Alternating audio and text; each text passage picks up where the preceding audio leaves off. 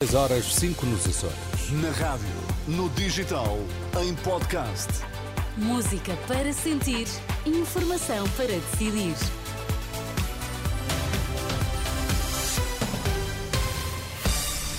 Notícias na Renascença, destaques a esta hora.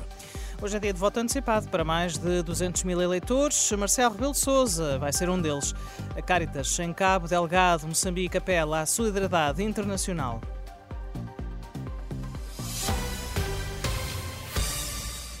Marcelo Rebelo de Sousa é hoje um dos eleitores a utilizar a modalidade do voto antecipado. O Presidente da República vai deslocar-se à cidade universitária, em Lisboa, um dos locais disponíveis para exercer o voto em mobilidade e para o qual se inscreveram mais de 200 mil eleitores. Comparando números, significa uma quebra de mais de 100 mil eleitores em relação a 2022.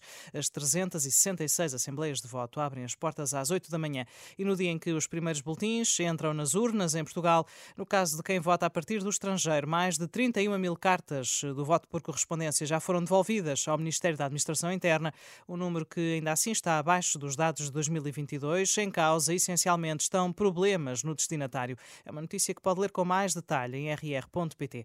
António Costa, na última noite, entrou na campanha socialista e considerou que a AD está impreparada para governar. No comício do PS no Porto, que juntou diversas figuras do partido, o primeiro-ministro demissionário considerou que nem com a ajuda de antigos líderes a AD ganha mais experiência.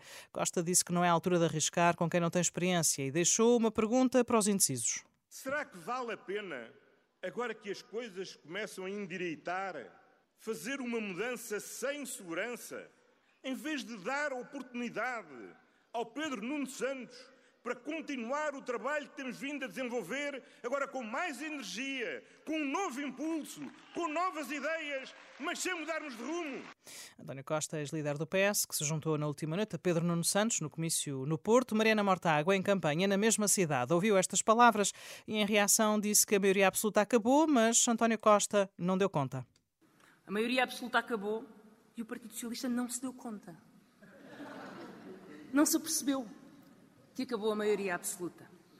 Menos arrogância, mais soluções. Menos soberba, mais humildade. É isso que dizemos daqui ao Partido Socialista. Palavras da coordenadora do Bloco de Esquerda, que disse que o PS falhou e que não há comício socialista que mostre o contrário ao povo. A AD dedicou o final da tarde de ontem aos jovens no encontro no Mercado Municipal de Famalicão. Luís Montenegro disse que os jovens são essenciais à riqueza do país que eu não quero que vocês imigrem nem hoje nem amanhã. Só ficando cá, utilizando cá a vossa capacidade, a vossa qualificação, a vossa garra, a vossa energia. Palavras de Luís Montenegro. O secretário-geral do PCP alertou na última noite no carregado para a situação dos trabalhadores por turno, exigindo a valorização dos seus salários e do tempo de trabalho para a reforma. Paulo Raimundo visitou uma fábrica dedicada à produção de batata frita, uma das fábricas em elaboração contínua. Inês Souza Real andou pelo norte, disse que o PAN não se revê nas políticas da AD e insistiu que o PSD está associado à austeridade. Algumas das notas da campanha eleitoral rumo às eleições de 10 de março. A Caritas Diocesana de Pemba revela problemas financeiros sérios e apela à solidariedade internacional. O diretor da Caritas Diocesana de Pemba, Manuel Nota, admite em declarações à Renascença que por vezes não há possibilidade de ajudar os deslocados na região de Cabo Delgado. Estamos com problemas sérios financeiros, não temos projetos. Em algum momento nós ouvimos e vemos as pessoas passando necessidades porque não temos como ajudar fazemos às vezes de, de, de cego, às vezes de surdos.